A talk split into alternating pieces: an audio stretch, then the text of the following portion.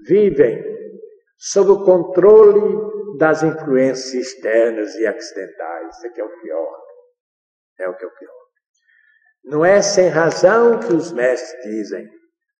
O discípulo, quando inicia a sua tarefa espiritual, ele tem que se ausentar de todos aqueles valores que se contrapõem à sua vontade. Porque ele sendo apenas uma planta muito tenra, ele não tem condições de sobreviver se surgirem as tempestades de qualquer natureza. E isto é uma grande verdade. Porque se o discípulo que começa, se ele não se apoiar dentro daquelas linhas mestras que o fez despertar para o maravilhoso caminho de sua ressurreição, se ele se entregar aqui ao mundo, então ele já terá fracassado. Porque a grande verdade é que hoje, como sempre, o que governa o mundo ainda é a violência, a brutalidade, o que nada tem com a espiritualidade. Essa violência, essa brutalidade, naturalmente, trazendo o seu corolário de grandezas terrenas, sexo, mulherio, dança, enfim, esse mundo de coisas, o indivíduo termina sendo, sendo atraído, imantado para esses campos próprios do mundo. Um dia a morte chega, então ele verifica que perdeu todo o seu tempo, mas aí não é hora mais de raciocinar nessas coisas, é hora de sua partida, e é só. O resto é é lá por, outra, por outro plano, por outra dimensão, os seus acertos. O calor, o sol, o bom tempo, fazem com que surjam outras sensações, outros sentimentos outras ações. O homem, o homem máquina não nota essas trocas. Ele não tem, não tem nenhum meio, não tem nenhuma sensibilidade com que possa observar essas trocas. Não se dá conta do fenômeno, não tem a menor noção dele vive sempre no último eu. Naturalmente, alguns desses eus são mais fortes do que outros. Pode uma pessoa chega diante de outra, conversando assim, frente a frente, pode despejar uma carga mental tremenda. Ela pode ser, essa carga pode ser vital, um desejo escondido dentro do sujeito lá dentro. Pode ser uma carga mental. Ora, marca por marca. Naturalmente, a marca mais forte vai dominar a marca. Quantos erros nesse mundo existem onde as pessoas se dizem amorosas, onde as pessoas se dizem cheias de amor, e esse amor não existe, é apenas um problema vital. Um mês, dois, três, acabou tudo. Não existe mais nada. Destroçou todo o castelo de ilusões. Se a pessoa fosse acordada, não ia nessa conversa. Sentiria, teria a sensibilidade de sentir, como sentem todos aqueles que têm sensibilidade, porque estão sempre alertas, não estão dormindo, estão alertas e percebem quando uma vibração diferente lhe procura, quando um pensamento que nunca lhe passou pela mente aflora com a rapidez tremenda, então a pessoa já sabe que debaixo de um assedício de uma outra força. E dentro desse estado, e dentro desta abertura, a pessoa tem a condição, porque está acordada, de recusar.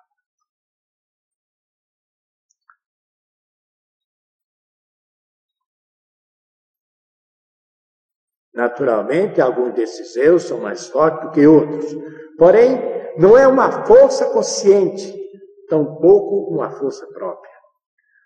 Surgem através de estímulos mecânicos, obras de acidentes ou estímulos externos. Sendo assim, a individualidade não é realidade. existindo realmente, pelo menos, um princípio de individualidade, que é aquele, aquela vontade intensa de penetrar nos campos sutis da mente e dos demais veículos que se levantam pela frente, então não há dúvida que aí começa a haver uma batalha entre aquele que procura ser consciente e as forças que estavam acostumadas a articularem-se para sempre dominar aquele veículo que é o corpo físico. Dividido numa multidão, numa multidão, anotem bem o termo, de pequenos eus. Por isso, uma pessoa pode tomar decisões, depois deixa de cumpri-las. A gente, isso observa muito dentro da missão Ramakrishna lá em Belo Horizonte. O indivíduo chega e conversa um assunto comigo, aquilo ficou acertado, definitivo. Dia seguinte, ah, estou pensando diferente. Ah, é? Diabo. Tem acontecido poucas vezes que nem aquilo ainda está acertado. Demora mais dois, três dias. Ah, eu pensei, estou pensando, vamos a, abrir ali, vamos a, fazer ali um, aumentar um pouco aquilo ali, assim, assim, porque eu estou pensando, mas assim, acho que assim. Esse é um fenômeno do homem máquina, do homem mecânico. Como ter confiança integral num ser desse? Ele não é ele. Isso é doloroso dizer isso. Mas ele não é ele. Como é que vamos confiar numa pessoa dessa? Temos apenas que levando. E mostrando o caminho que ele tem que seguir insistindo para que ele possa fazer aquelas práticas, para então ele acordar. Ele acordando, não, ele é um responsável. Ele realmente está evoluindo. Porque para evoluir é preciso experimentar, e experimentando ele é um ser consciente. É isso que tem se ensinado aqui, é esta maneira que o indivíduo tem de vitoriar. O homem tem que sentir um desejo poderoso de libertação e está disposto a sacrificar tudo, a arriscar tudo para obtê-la. É isso que os mestres sempre ensinam. Não há, não há nenhum mestre ensina de maneira diferente. O indivíduo, quando abraça esse caminho, acabou. Se ele está disposto a sair desse, desse estado de máquina, desse estado de hipnose, de dominação de todo mundo, não só estou presente, mas passa uma Noure ali, que Noure é uma onda de pensamentos variadíssima, então passa ao passar presente. É uma força magnética tremenda. Digamos que eu seja um, um homem tremendamente egoísta. Então passa uma onda ali, tremendamente egoísta lá vem para mim. Eu atraio naturalmente. Ela sente o meu estado de consciência. Ah, vem para mim, naquela hora. E forma aquelas ondas. É isso que os videntes veem, aquelas nuvens em torno do indivíduo. Às vezes, imagens as mais diferentes. É atração que se faz. É sintonia. Isso chama sintonia. O rádio está funcionando na onda exata que passou aquela outra onda. Então há atração. Não há reza que evite isso. Pode rezar o dia inteiro. Você é aquilo, não há nada a modificar.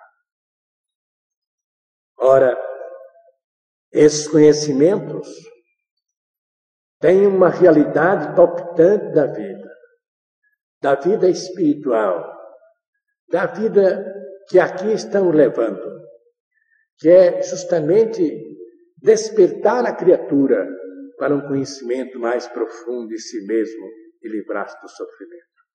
Quantas vezes aqueles que estão acordados e muitos momentos semi-acordados, nunca mais dormindo, é interessante observar isso. Semi-acordado ou desperto em definitivo, nós fazemos um esforço de coração para guiar outras pessoas para orientá-las. E vemos muitas vezes essas pessoas não aceitarem esse ensinamento.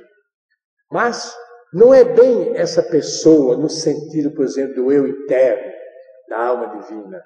É que essa pessoa, estando sob o comando de uma legião de eus, é preciso que aquele que já experimenta a realidade espiritual tenha a paciência de convocar todas as suas forças internas para fazer com que aquela pessoa possa viver esses instantes de realidade da espiritualidade superior, para criar gosto, criar estímulo, e então ir dando combate ao seu mecanicismo absurdo e que não lhe leva a lugar nenhum. Esta é a luta que os mestres da compaixão realizam.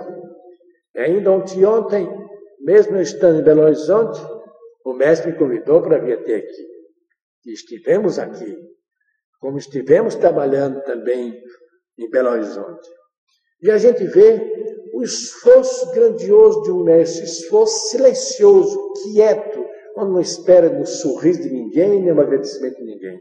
Na busca da transformação daqueles seres que se inclinaram para as coisas espirituais superiores.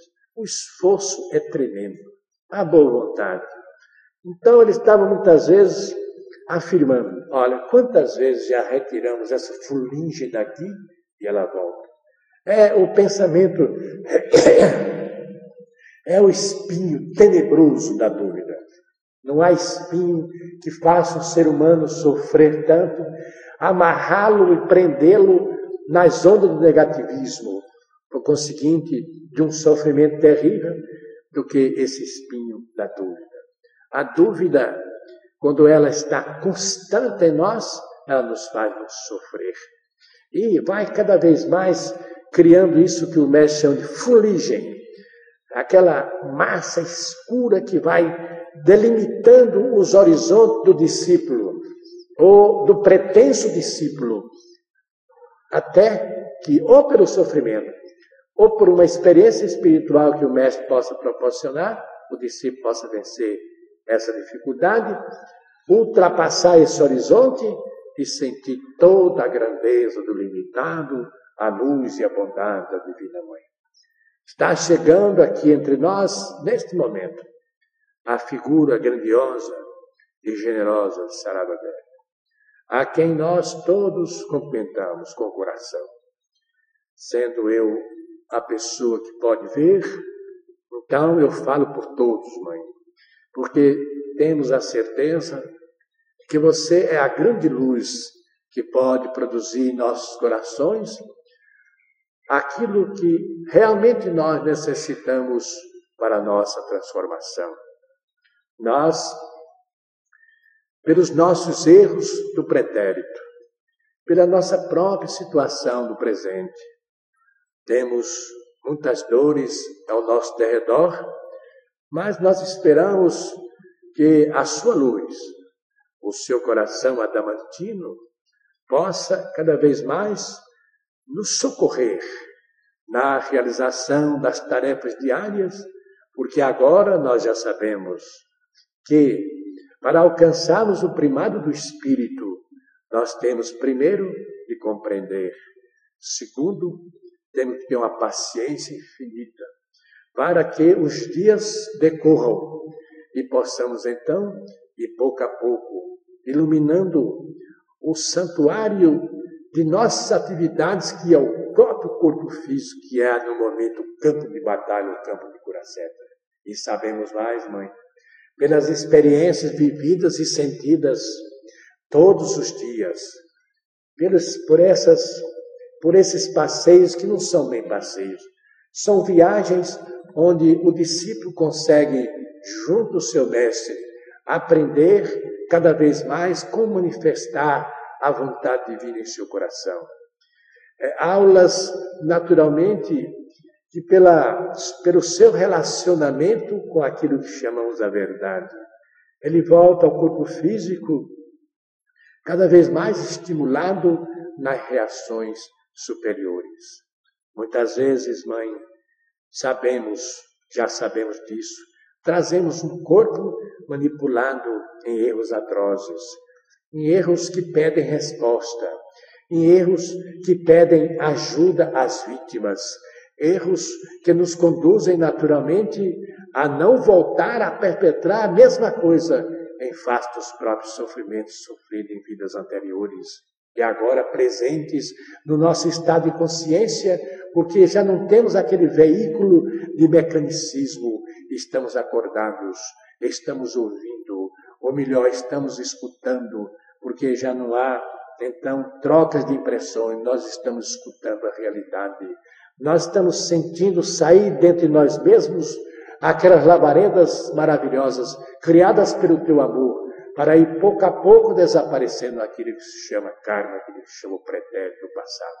Sabemos mais, mãe, que pelo esforço dos discípulos da obra do mestre Ramakrishna, presente entre nós o queridíssimo Brahmananda, nós vemos como ele vai lentamente, ano após ano, transformando o corpo vital de todos aqueles que tiveram a perseverança de ficar no caminho. Sejam quais forem as dificuldades já vividas ou ainda por viver. Vemos o esforço tremendo da substituição de células e de fatores atômicos no corpo, tirando aquelas que já não mais atendem ao estado espiritual alcançado, substituindo por outras que estão dentro de valores espirituais da mais perfeita unidade e, sobretudo, respondendo ao alto, respondendo ao infinito, respondendo a todos aqueles que amam com pureza, com todos aqueles que amam no verdadeiro estado cristalino, branco, maravilhoso, com o véu supramental. Mãe Divina, Divina Mãe Sarada Devi,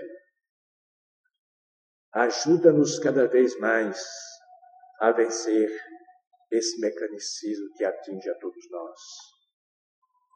Ajuda-nos, Divina Mãe. A tua presença é realmente algo maravilhoso.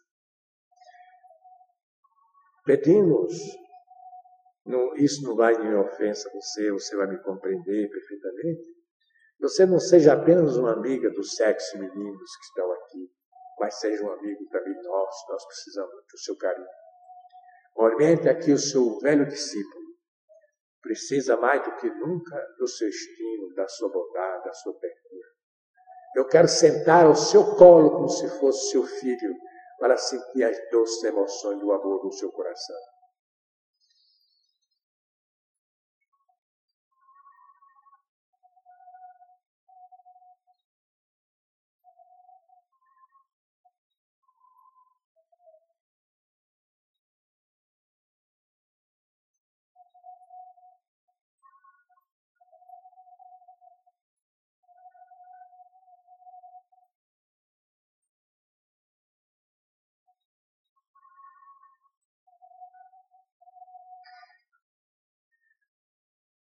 Todos os dias em que eu aqui estiver presente, que você faça a sua cozinha para conversar com todos esses jovens, encaminhando-os para a estrada da pureza, para a estrada da luz, para a estrada da realidade. Muito agradecido, Divina Mãe, pela sua chegada nesse instante em que, recebendo dados do, do, do mestre Ramakri, do mestre Brahmananda, então, eu estava procurando alinhar conceitos e experiências para que eu possa levar, através desta palavra de sinceridade e amor para com meus companheiros, para o caminho da paz, que é realmente a coisa mais importante da vida. Hoje, nessa idade, eu sinto que a paz é o maior tesouro que o ser humano pode alcançar. Dinheiro, tudo mais, essas coisas passageiras da vida, a gente pode conseguir, mas a paz, ela é extraordinária. Ela, quando reina no coração da gente, ao redor da gente, a gente vive um novo mundo, uma nova esperança, uma nova fronteira. Parece que renascemos e não estamos mais nesse imenso purgatório que é realmente a crosta planetária onde temos todos nós as nossas atividades. Abençoe, Divina Mãe. Ajuda-nos cada vez mais a compreender a verdade. ilumina a nossa estrada e abre o nosso coração como realmente é o nosso chakra cardíaco, com as suas doze pedras maravilhosas, não mais caídas, mas na posição horizontal, ela, essas, essa rosa se apresenta esplendorosa e que ela possa, como fonte eterna de tudo que é sublime, ela possa nos ajudar para que haja uma transformação completa no nosso corpo físico, no nosso vital e no nosso vital. Isto assim estaremos ajudando aqueles mestres que tira um lado, coloca outro, atrai um outro diferente. Esse passo devagarinho que possa ser acelerado por nós na distribuição da riqueza do bem através do caminhão.